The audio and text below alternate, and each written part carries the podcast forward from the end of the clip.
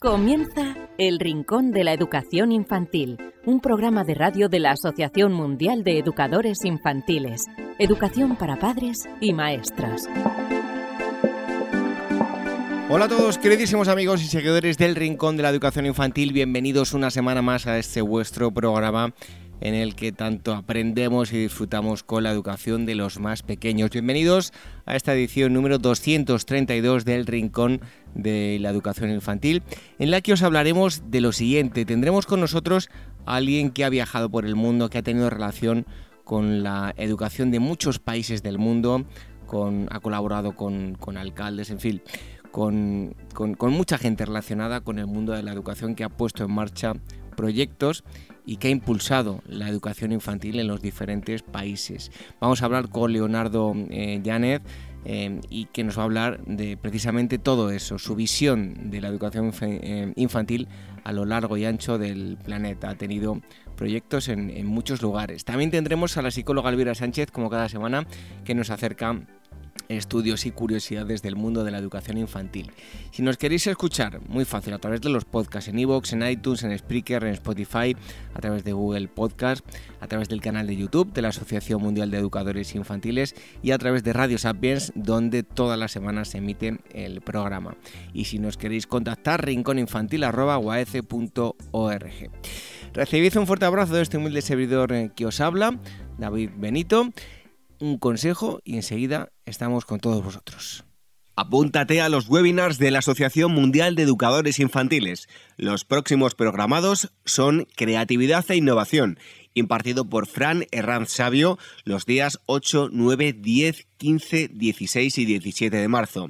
Y Aprendizaje por medio del pensamiento, impartido por Marisol Justo de la Rosa los días 18, 19, 20, 25, 26 y 27 de mayo. Más información en guaece.org. El Rincón de la Educación Infantil, la radio de la Asociación Mundial de Educadores Infantiles.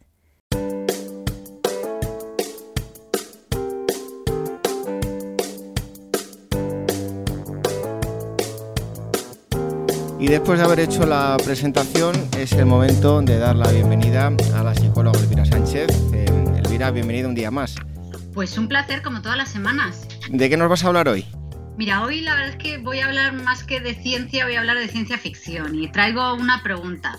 A ver, David, ¿cuándo crees que nacerán los primeros bebés extraterrestres?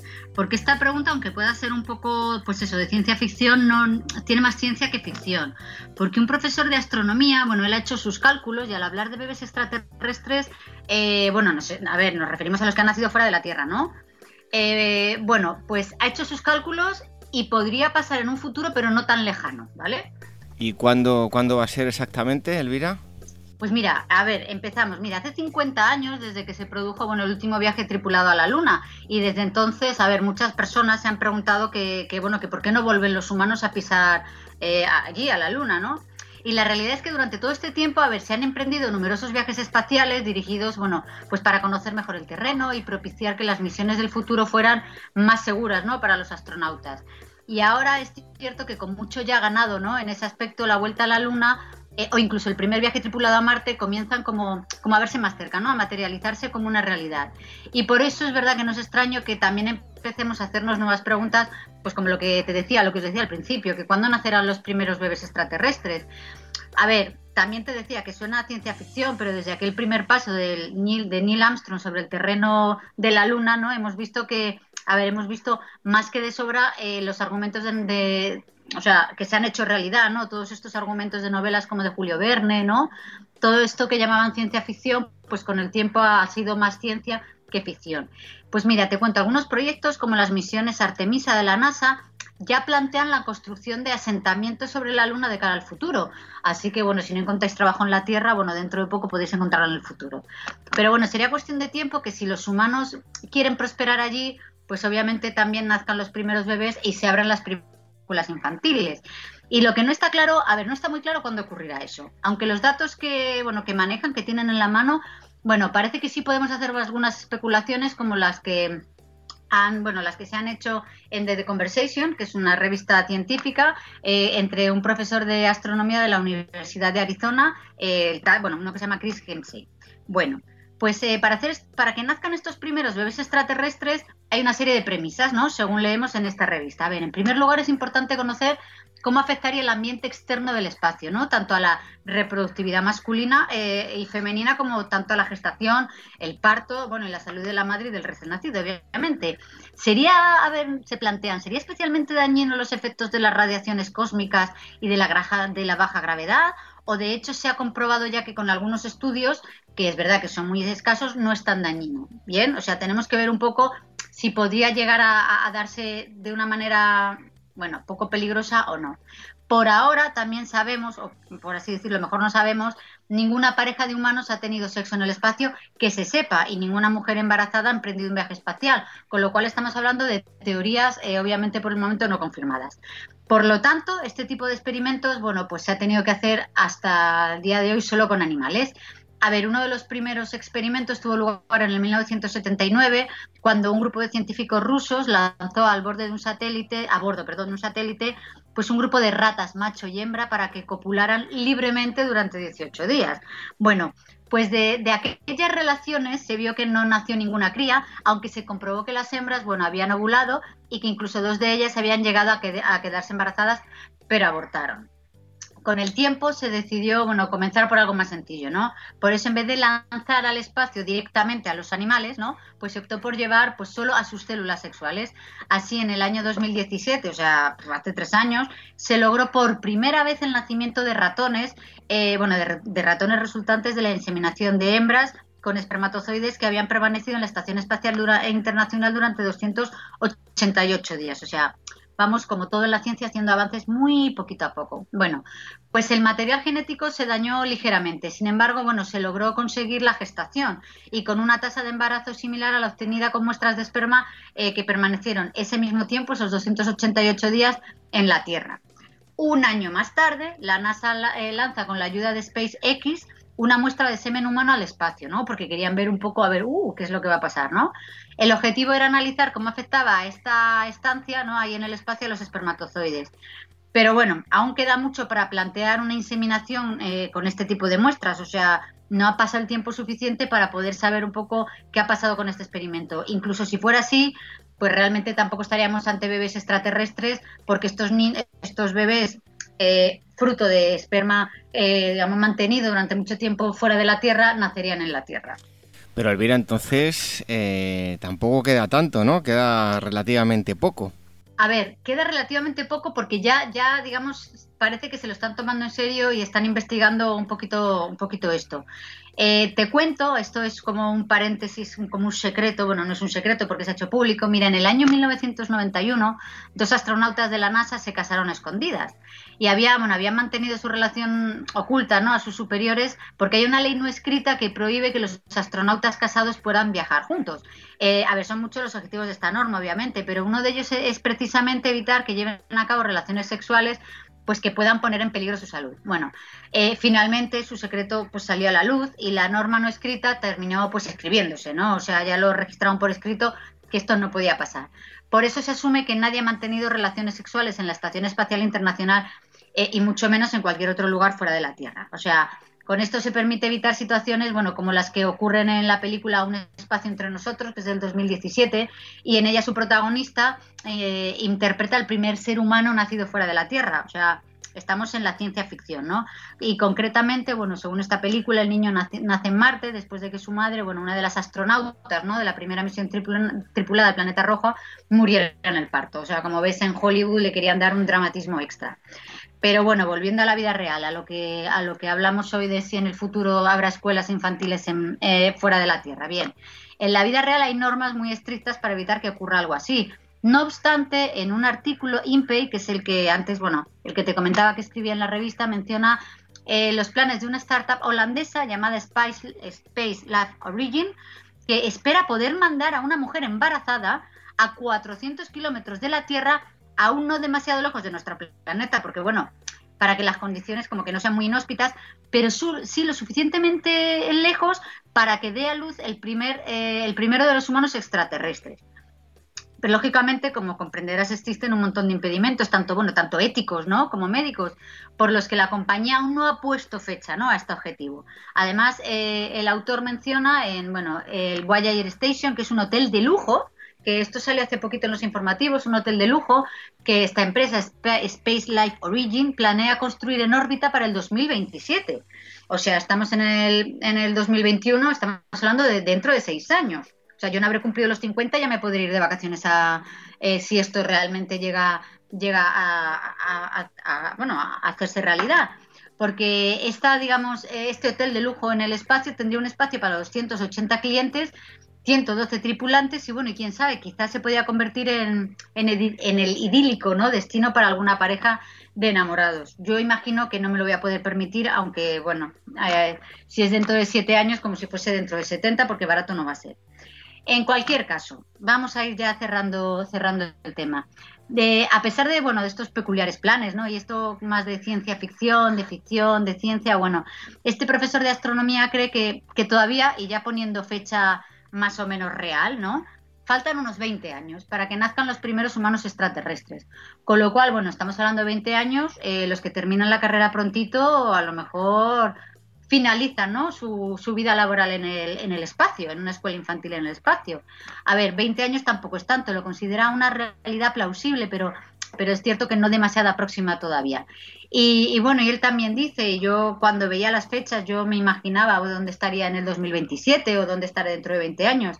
Pero bueno, si hemos esperado medio siglo para, para volver ¿no? a la Luna con todas las garantías de seguridad posible, debemos tener paciencia para que el primer nacimiento fuera de nuestro planeta, bueno, sobre todo, que es lo más importante, ocurra también de forma seguida, segura. Pero bueno, tiempo al tiempo, David. Yo creo, si yo, yo, que tanto, bueno, tú y yo somos de la misma edad, Mm, a lo mejor si nos toca la lotería, una vez que nos jubilemos, hombre, niños ya no tendremos, pero un paseito por el espacio puede que sí nos demos. Bueno, pues ya veremos. A ver, el problema es eso, no, no tanto si se llega a, si llega a ver el, el famoso hotel, sino el dinero que cuesta. Así que ya veremos a ver quién. Claro, y el dinero que le pagarían a los que trabajan allí. O sea, yo imagino que dentro de 40 años, si nacen bebés en una estación espacial o en un hotel, si ponen una escuela infantil, bueno, a ver, es ciencia ficción, pero lo que es ficción se acaba convirtiendo en ciencia. Así que bueno, no hay que cerrar ninguna oportunidad laboral. Bueno, ya veremos, ya veremos. Bueno, son los estudios y en este caso también curiosidades que nos ha acercado la psicóloga Elvira Sánchez. Elvira, muchísimas gracias y hasta el próximo día. Pues aquí estaré como todas las semanas.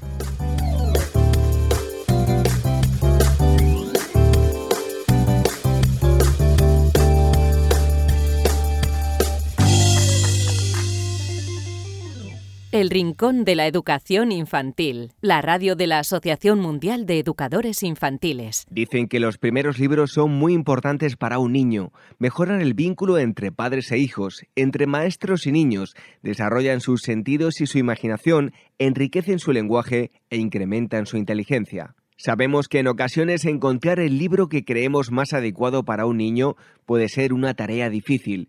Por eso queremos facilitaros un poco las cosas con el proyecto 0 a 3 años de la editorial Bruño para que los más pequeños empiecen a poner nombre a todo aquello que les rodea y se diviertan aprendiendo. Unos cuentos llenos de magia y ternura con los que conocer el mundo. Un niño que crece rodeado de libros tendrá más posibilidades de amar la lectura y ser un gran lector. ¿Y si empezamos hoy a crear su primera biblioteca? Libros emocionales, libros para que el niño desarrolle su inteligencia emocional a través del descubrimiento de las distintas emociones, alegría, miedo, tristeza, etc. Libros manipulativos. En esta colección, padres y educadores encontrarán libros para incitar al niño al movimiento de sus manos y desarrollar su psicomotricidad, libros con piezas móviles que giran sobre sí mismas, libros con lengüetas, pop-ups, etc. Libros para desarrollar el lenguaje, cuentos para que los padres lean a los niños y para que desarrollen su lenguaje, aumenten su vocabulario y puedan conocer las principales emociones y rutinas. Libros sensoriales. En esta colección, padres y educadores encontrarán diversos libros para desarrollar los principales aspectos de las capacidades sensoriales de los niños, identificación de colores, texturas, etc. Libros lógicos, libros para que el niño desarrolle su inteligencia lógica a través de asociaciones, búsquedas, descubrimientos, etc. el proyecto 0 a 3 años de Bruño, recomendado por la Asociación Mundial de Educadores Infantiles, AMEIWAEF. El Rincón de la Educación Infantil, la radio de la Asociación Mundial de Educadores Infantiles.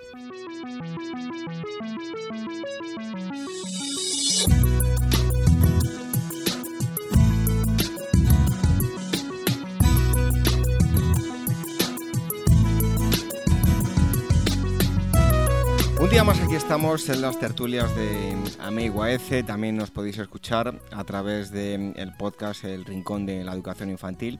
Eh, o vernos a, través de, todas estas tertulias que estamos haciendo, los directos de, los jueves.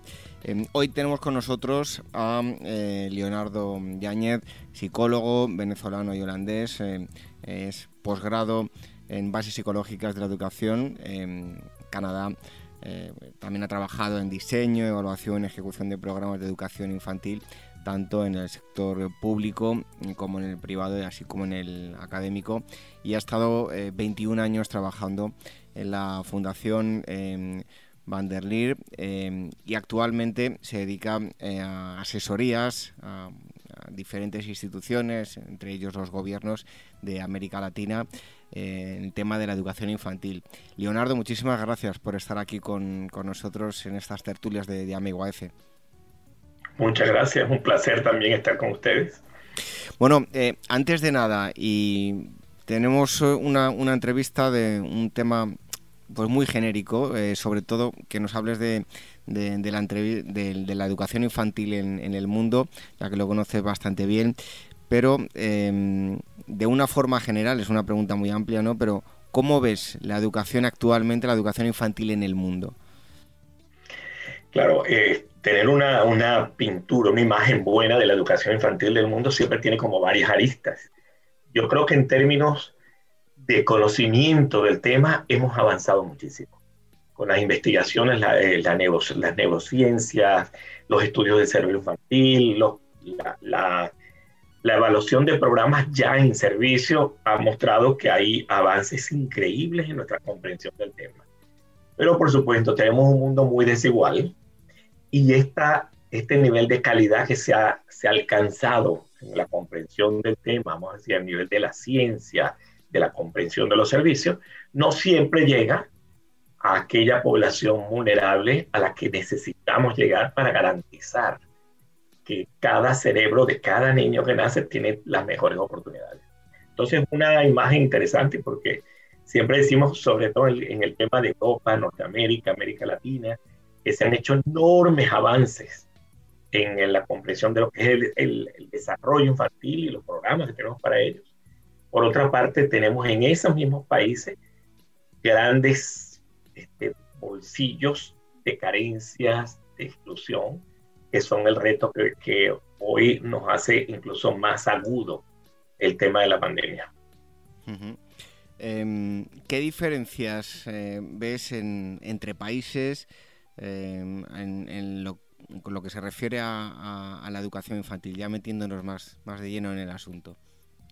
Sí, este, claro, las diferencias las hay, yo diría casi como en proporción de la población que tiene acceso al servicio o que queda excluida. Porque si vamos a hablar de carencias, incluso en países muy ricos hay grandes carencias. O sea, podríamos hablar de, del Reino Unido o incluso en nuestros países aquí en Europa, de Norteamérica, hay grandes espacios donde se podría hacer más. En el Medio Oriente, en América Latina, pero hay países que por su, por su economía, por su dificultad en logística, a veces hasta por la comprensión del tema, la proporción del niño que queda excluido de los beneficios de la educación temprana es muy alta. O no significa que no haya problemas incluso en países más exitosos.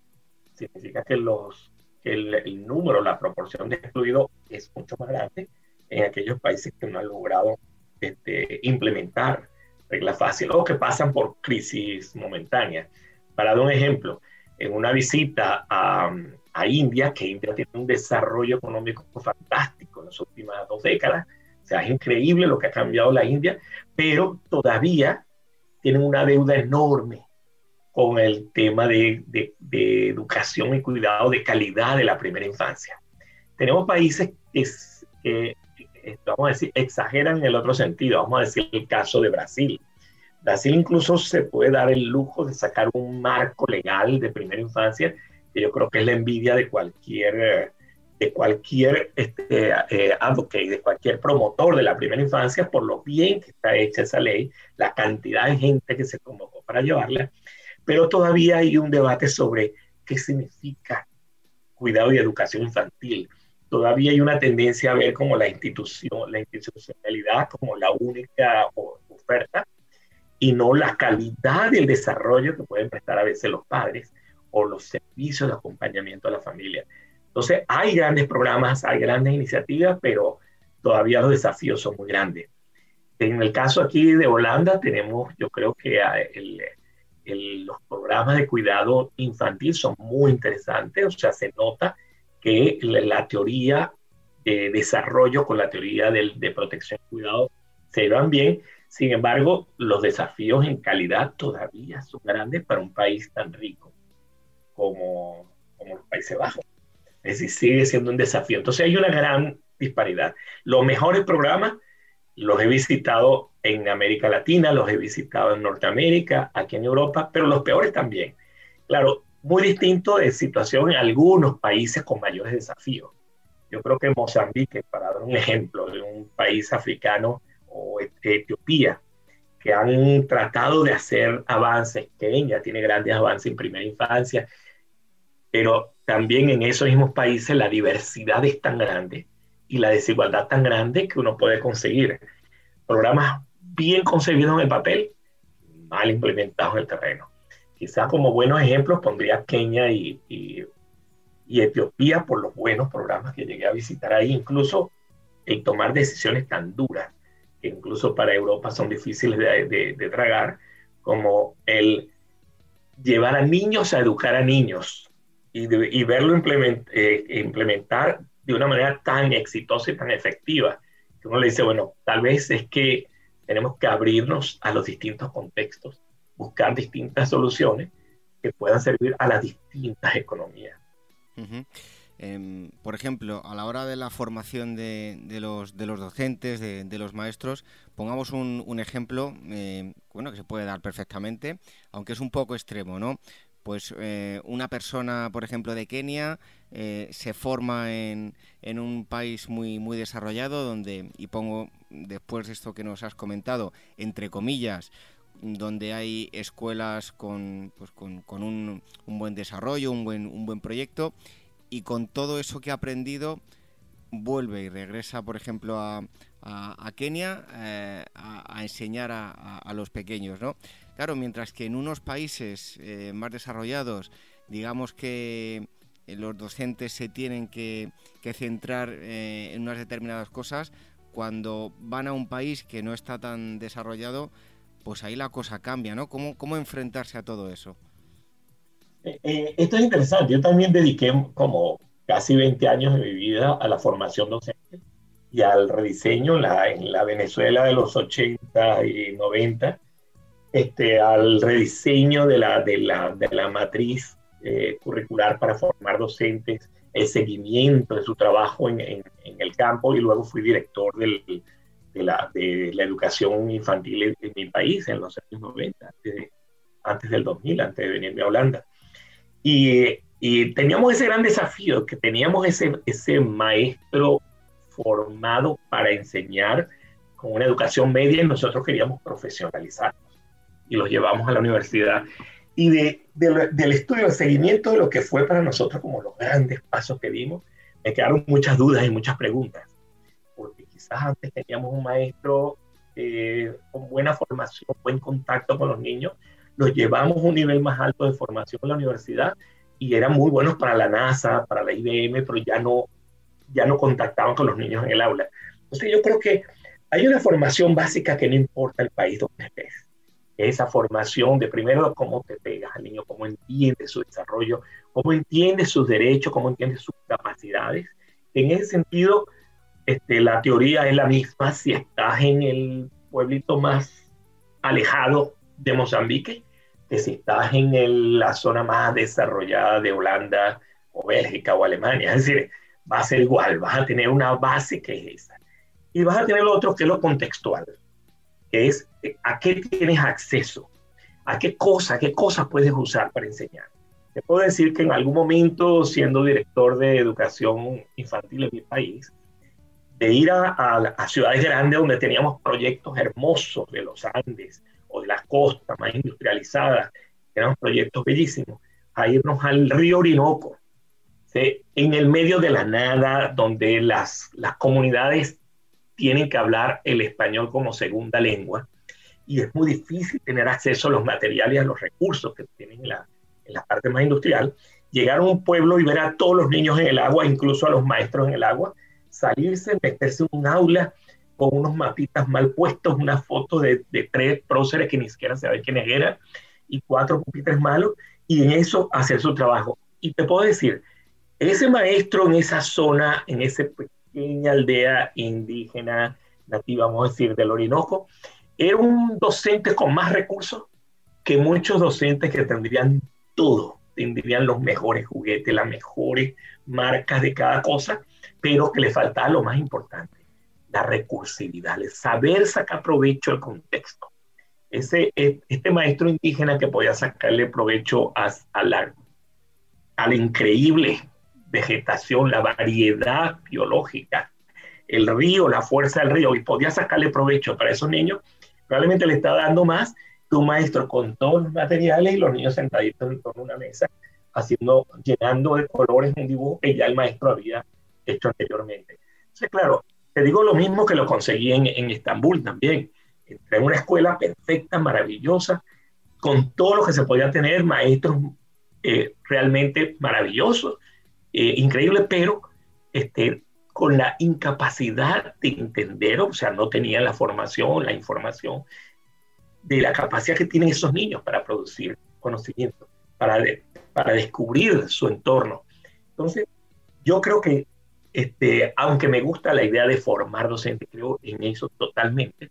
Creo mucho que los mejores docentes que he visto, mis mejores estudiantes como docentes, son, son aquellos que tienen también, tienen el conocimiento de base, entienden la ciencia del desarrollo infantil y al mismo tiempo tienen la capacidad de salirse del molde, de descubrir nuevas formas, de adaptarse a los medios.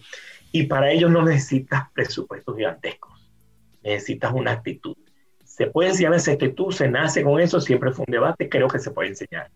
Creo que uno de los trabajos que amé y cuando conocí a y que a mí me parecían interesantes, era traer gente con distintos conocimientos, este, exponer a mil, dos mil docentes que oían, no solo para el tipo de escuela de educación este, privada, este, cerrada, en la burbuja, en la que realmente los padres hacen un mayor trabajo, sino también hace un desafío hacia la capacidad de creación, la capacidad de inventar y de reinventarse, la capacidad de adaptarse. Y si me dijera hoy que te diera algunos de los ejemplos fantásticos, te daría varios ejemplos en varios países de América Latina y de otros países que me ha tocado en suerte visitar, donde he visto gente que con muy pocos recursos y a veces con las, de maneras que nosotros no nos explicamos, hacen, eh, tienen logros mucho más interesante y desafiante que lo que habríamos hecho nosotros solamente si tenemos una sola, un solo esquema de formación docente. Creo que la actitud y la actitud hacia la educación, la actitud hacia los niños, hacia su familia, es la principal arma, el principal instrumento de un docente. Y todo lo demás son bonos, son, son ventajas. Digo, si no tienes lo primero, lo otro no te sirve de nada. Puedes tener todo. Si no tienes la actitud, no hay educación. Y vamos a decir, estudios del Banco Interamericano probaron que realmente es mucho en, el, en la actitud del docente lo que tiene que ver con, el, con el, la, ejecución, el aprendizaje de los niños. Un estudio de Ecuador que, que, hizo el Banco Interamericano de Desarrollo fantástico, donde lo muestra clarito. Bueno, eh, vemos que, es importante, no tanto el, el, tema del presupuesto económico, sino, como dices, la, la actitud del docente, ¿no? Pero, por ejemplo, extrapolándole ya y de forma general, y me gustaría que nos dijeras de los casos que conoces, pues en cuáles se da más y en cuáles menos, eh, a nivel político, ¿cuáles eh, en líneas generales están dispuestos a invertir en la educación infantil? muchos quieren invertir en, pues, en las universidades, eh, pero siempre se olvidan un poco de, la primera infancia, ¿no? Eh, ¿Están dispuestos a, invertir en, en, unos países mucho más que en otros? Cuéntanos. Sí, ese, es otro de los dilemas interesantes que vale la pena traer gente a, pensar y hay gente haciéndolo. Hay grupos como la red esta de Ready Nation de, de los Estados Unidos, donde, bueno, una gran cantidad de empresarios, gente del sector privado, de hecho, más hacia el ala eh, más conservadora de los Estados Unidos, crearon un grupo de lobby para aumentar los presupuestos de educación de primera infancia, algo que no es lo, muchas veces no es lo típico. Pero yo creo que se ha logrado, y lo he visto en muchos países, que gente de cualquier tendencia política entienda la importancia de, invertir en la primera infancia. Ahora, de decirlo a hacerlo es donde tenemos generalmente los conflictos. Por ejemplo, Brasil venía en un proceso interesante, porque yo creo que en América Latina Brasil empezó tarde a, a, invertir en primera infancia con respecto a los países de habla española. Sin embargo, lo hizo con tal intensidad que uno de los programas exitosos de formar líderes políticos en ciencia de la primera infancia los llevaban a Harvard y creo que más de 500 personas políticos este, brasileños participaron en ese programa y lo entendieron, no importaba la visión política que tuvieran. Entonces, eso tuvo la ventaja de que cuando se discutían en el Parlamento los presupuestos, había un gran respaldo. De hecho, crearon lo que se llamaba el Frente Parlamentario por la Primera Infancia. Y ese Frente Parlamentario iba liderado por un, por un diputado que luego fue ministro de los dos últimos gobiernos ultraconservadores de Brasil, pero contrario a lo que uno se hubiese imaginado, él ha sido el principal defensor de esos programas de infancia. Incluso sacaron un programa increíble de visita domiciliar para asegurarse que cada familia con niños pequeños tenía la información necesaria y el apoyo. Entonces, claro, este, eso por una parte. Por otra parte, es muy difícil en los lobbies parlamentarios, donde se discuten los parlamentos, conseguir suficiente financiamiento para la primera infancia no porque no sea lógico, no porque es lo lógico de hacer es, priorizar la primera infancia, sino porque el lobby depende de quienes están metidos en él. Y en mi caso, por ejemplo, cuando tuve que trabajar en este tema y tenía que pelear por la tajada presupuestaria para mi área, uno de los problemas que tenía es que el nivel superior, el nivel universitario, tenía los mejores, vamos a decir, abogados, los mejores expertos para defender los presupuestos universitarios. A mí no me parecía bueno que le quitaran presupuesto a la universidad, pero pensaba que tenía que aumentarse igual de la primera infancia. Hay otras áreas donde yo sí haría un poco de recorte, pero políticamente no siempre es fácil. Por ejemplo, en una democracia cada sector lucha por su terreno. Yo creo que el desafío para la primera los que defendemos la primera infancia es encontrar las, las alianzas concretas. Y a veces son irónicas. Para darte un caso, en California, una de las defensas más grandes que se consiguió para la primera infancia fue de las mismas Fuerzas Armadas. No por la razón que yo lo hubiese hecho, pero fueron eficientes en conseguirlo. Ellos dijeron que si no invertían en la primera infancia, no tenían soldados de buena calidad. Yo no hubiese, no hubiese jamás dicho algo así, pero entiendo que cuando alguien ve el otro sentido de la inversión, se sabe por qué es mejor empezar temprano. Y creo que en el punto nuestro, si uno, parte una anécdota así corta. En algún momento fui a una ciudad y me reuní con la gente del, el, vamos a decir, eh, los comerciantes, el consejo de comerciantes del lugar. Y este, cuando hablé con ellos, yo me dije, profesor, bienvenido a nuestra reunión y queremos saber en qué le podemos ayudar. Y claro, yo tuve que cambiar la cosa y decirle, no, yo no quiero, yo no vengo a pedir ayuda, yo vengo a ofrecerles ayuda.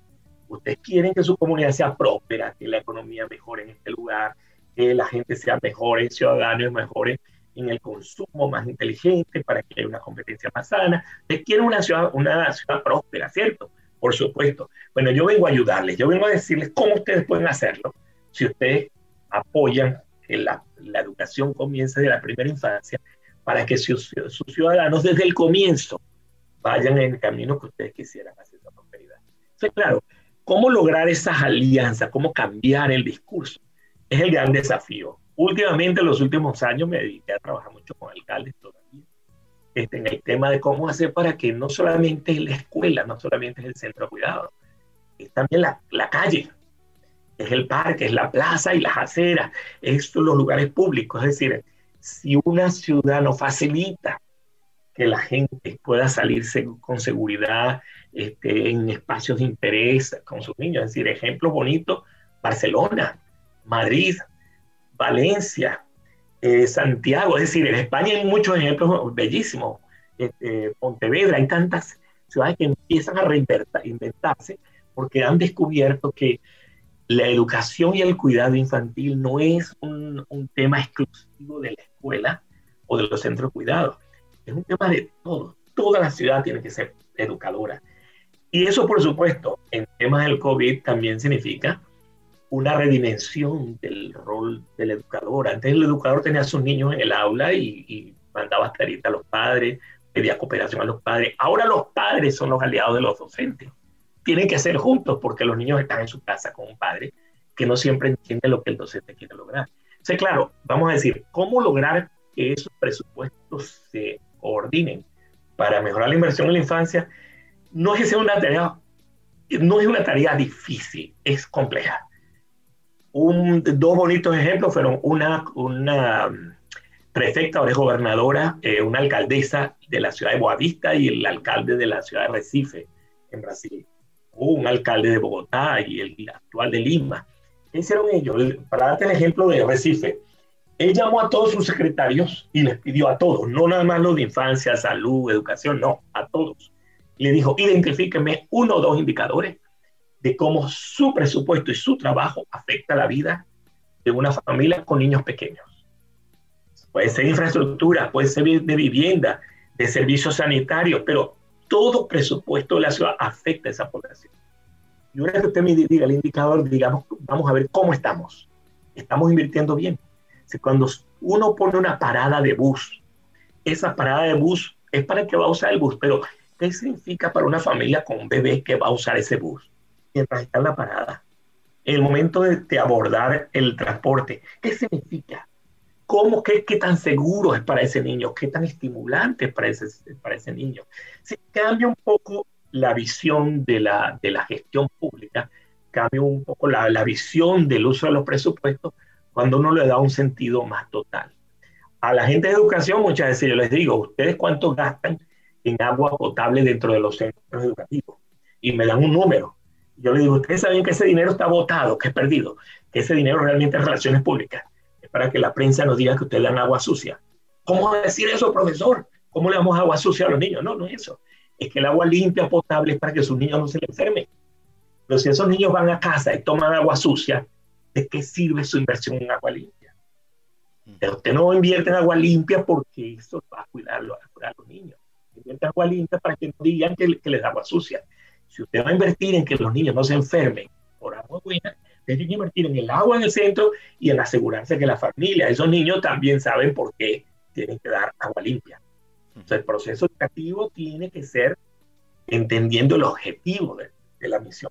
Y lo mismo pasa para el aprendizaje de elementos cognitivos, de lenguaje, de emociones. Es decir, no enseñamos en una burbuja. Tenemos que ver en el conjunto de la sociedad. Le digo eso porque también hemos cometido errores grandes con inversiones gigantescas. En los 90 recibimos un préstamo en Venezuela de 5 mil millones de dólares para invertir en primera infancia. Era la parte médica, la parte de salud, nutrición. Yo estaba en el board, en el consejo directivo de ese préstamo. Y este, pensamos que estábamos haciendo lo correcto con esa, con esa inversión, pero al final terminamos quebrando la, el apoyo económico que sostenía, que hacía sostenible lo que nosotros teníamos. Por ejemplo, nosotros hacíamos una licitación internacional para equipar los centros de educación infantil. Esa esas licitaciones internacionales ganaban países súper eh, industrializados. Pero los pequeños productores locales nuestros quebraron porque dejaron de vender lo que tenían. Lo compramos afuera. Ese material al, al uno, dos, tres años ya están deshechos, pero ya no tenemos fondos para volver a traerlos de afuera.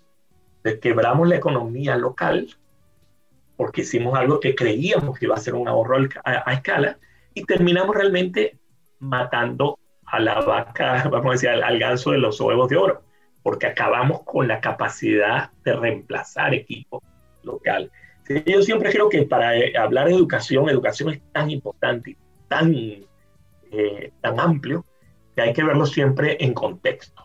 Hay que entender la situación en contexto. Los presupuestos pueden no estar en educación misma, pero el presupuesto de educación están a veces escondidos en otros sectores y hay que saber identificarlo. Ya para terminar, em, de, todos los países que, has tenido la oportunidad de conocer, que has trabajado eh, temas educativos, eh, sé que es una pregunta muy genérica, ¿no? Pero ¿con cuál de ellos te quedarías, más allá de los presupuestos que sean mayores o menores, sino donde has visto pues, a unos docentes eh, más volcados, un proyecto más sólido? ¿Con qué te quedarías? es difícil porque muchos países tienen cosas. A mí me gustaría llegar a los lugares como uno decir Finlandia. Finlandia es fantástica. Y Suecia me encanta. Y, eh, yo creo que Dinamarca también tiene cosas eh, fantásticas. Pero claro, viendo países complejos, no países donde la población es pequeña y todo el mundo rico, que es más fácil de ver. A mí me encantó Tel Aviv también en Israel. Pero, de nuevo, Tel Aviv es más chiquito que La Haya, que es una ciudad pequeñita. Es menos que un barrio de Bogotá. Pero si voy a ver en términos de retos y desafíos y bien llevados. Por supuesto, hay, en países, hay países que se destacan en este tema. Uno de ellos no puedo dejar de mencionar es Cuba. El proyecto Educa tu hijo para mí es, aunque fue inspirado en lo que hacíamos en América del Sur, la forma en que lo lograron montar es fantástico. En eh, Uruguay, Uruguay tiene sistemas también, pero de nuevo, son países pequeños, con una gran capacidad. Chile también tiene cosas que mostrar, pero en países más complejos y enredados, como Brasil, Colombia, Perú, México, hay ejemplos fantásticos que se pueden, eh, que se pueden ver y que ojalá lleguen a ser eh, este, escalados. El programa, los programas de Colombia, de la ruta de la infancia que montó Bogotá, para mí es un ejemplo fantástico de política. Es que todos los servicios de infancia son como 27 servicios cuando metimos la ciudad, agregaron a 28, están de alguna manera coordinados para poder ver al niño en todas sus dimensiones. Eso es fantástico. En Brasil, ese programa, el Rio Grande do Sul, eh, eh, como decir, uno de los programas, que es el de visita domiciliar, que no deja fuera a ningún niño, fue inspirado en Cuba, pero adaptado a la realidad eh, brasileña del sur. En Mozambique, el, el programa Maecorulla, o en, en eh, Ceará, el, el eh, crece, ¿cómo es? Eh, su filo, Ceará crece con su filo. Y en Boavista, que es la que ellos quisieron, la alcaldesa quiso que esa fuera la capital de la infancia brasileña y creó Familia que Acoge, es un programa totalmente inclusivo que incluye padres, maestros, todo es fantástico. Claro, es una ciudad perdida en el medio de la nada, en medio del bosque, pero es una tacita de plata en términos de política de primera infancia. Y así podría ir, por supuesto, mencionar algunos como el Perú, el, el Cunamás, que ahora quizá le cambiarán el nombre, pero era un programa muy bien este, eh, diseñado, basado en el modelo de Rich de, de Jamaica, probado en Colombia y llevado a una escala increíble en Perú, por supuesto, con sus consecuencias. Entonces creo que, que hay pequeños espacios este, bolsillos de excelencia. De México tengo que mencionar los, los CENDIS porque son programas de altísima gran excelencia. Creo que todos esos programas que menciono siempre tienen un desafío. Siempre hay algo más que se puede agregar, pero eh, quien lo visita va a recordar, eh, por ejemplo, Reggio Emilia de, en, Italia, va a recordar los programas fantásticos en, en, en Barcelona. Es decir, en, el Reino Unido hay programas fantásticos, pero como, más que como país por país, este, por la complejidad de los países grandes, yo creo que hay que ver cómo logras tener un buen programa en, sus, en sociedades que son altamente complejas, como España, Italia, México, Colombia, Brasil. Creo que, que es ver cómo se logra el éxito allí. Es más fácil en, en países pequeños y muy ricos. Generalmente todo funciona cuando tenemos dinero la, la, buena gerencia se, se, demuestra cuando no lo tenemos y todavía lo hacemos bien. Bueno, pues es la visión que, nos ha dado el propio Leonardo de, pues de muchos años de experiencia trabajando con, muchos países sobre la, educación infantil. Leonardo, muchísimas gracias por haber estado aquí con nosotros en estas tertulias de AMEGUAF, en el Rincón de la Educación Infantil. Te mandamos un fuerte abrazo y mm, ojalá eh, pronto nos podamos eh, ver, eh, pues ya sea en España o en otro sitio. Pues así será. España no, no es como un sitio para ir fijo para cualquiera que vive aquí en Holanda. Bueno, muchísimas gracias, fue un placer estar con ustedes y ojalá pues eventualmente pueda regresar a visitarles en Madrid. Un fuerte abrazo. Hasta luego.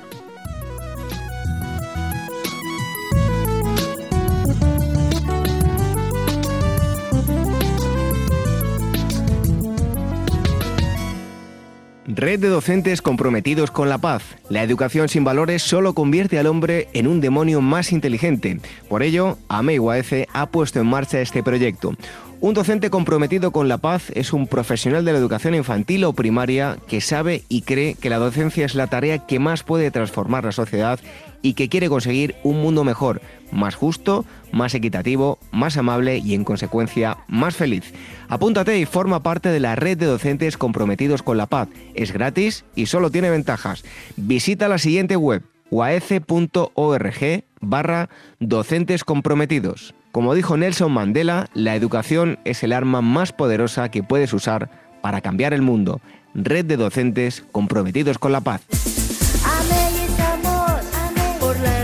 El Rincón de la Educación Infantil, la radio de la Asociación Mundial de Educadores Infantiles.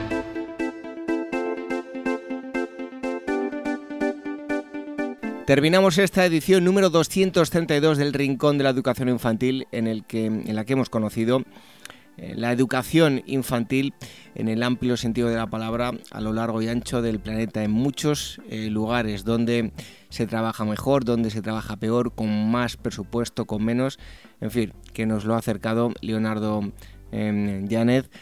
que ha estado hoy con, con nosotros. él es venezolano y holandés y nos ha atendido desde Holanda. También hemos tenido a la psicóloga Elvira Sánchez que nos ha acercado un curioso estudio que trata sobre cuándo nacerán y cuándo habrá escuelas extraterrestres. Em, si habéis eh, comenzado eh, por otro, eh, otra parte del programa y no habéis escuchado esto, os recomiendo que, lo, que lo volváis a escuchar o que le deis para atrás y lo, y lo escuchéis porque es un eh, bueno, un estudio muy muy interesante y muy curioso. ¿Cómo nos podéis escuchar a través de los podcasts? En iVoox, en iTunes, en Spreaker, en Spotify, a través de Google Podcast, a través del canal de YouTube de la Asociación Mundial de Educadores Infantiles y a través de Radio Sapiens, donde todas las semanas se emite el programa. Y para contactar con nosotros, un email rinconinfantil.org. Regresamos dentro de una semana. Hasta entonces, que seáis muy felices. Adiós. La cigarra y la hormiga.